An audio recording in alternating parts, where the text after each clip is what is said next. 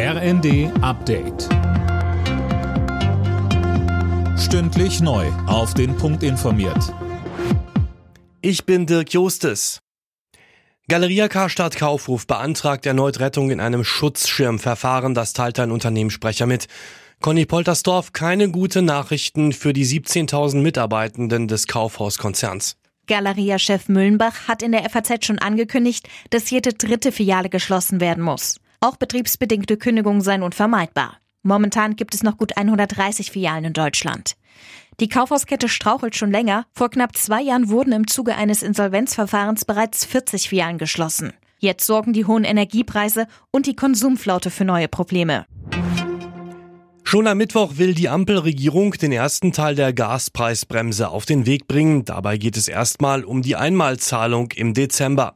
Im Abschlussbericht der Expertenkommission wird noch eine ganze Reihe weiterer Maßnahmen vorgeschlagen.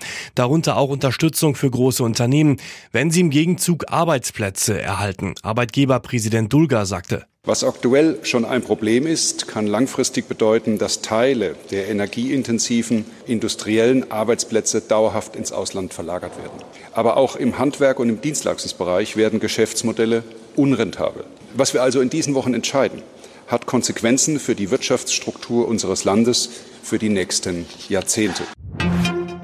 Wer beim Grundversorger einen neuen Strom- oder Gastarif abschließt, bekommt ab heute den gleichen Preis wie Bestandskunden. Damit wird es in vielen Fällen günstiger.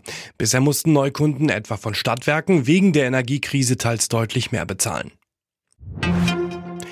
Die Inflation in der Eurozone ist im Oktober auf fast 11 Prozent geklettert. Grund dafür sind vor allem die hohen Energiepreise. Im Vergleich zum Vorjahresmonat sind sie um fast 42 Prozent gestiegen. Alle Nachrichten auf rnd.de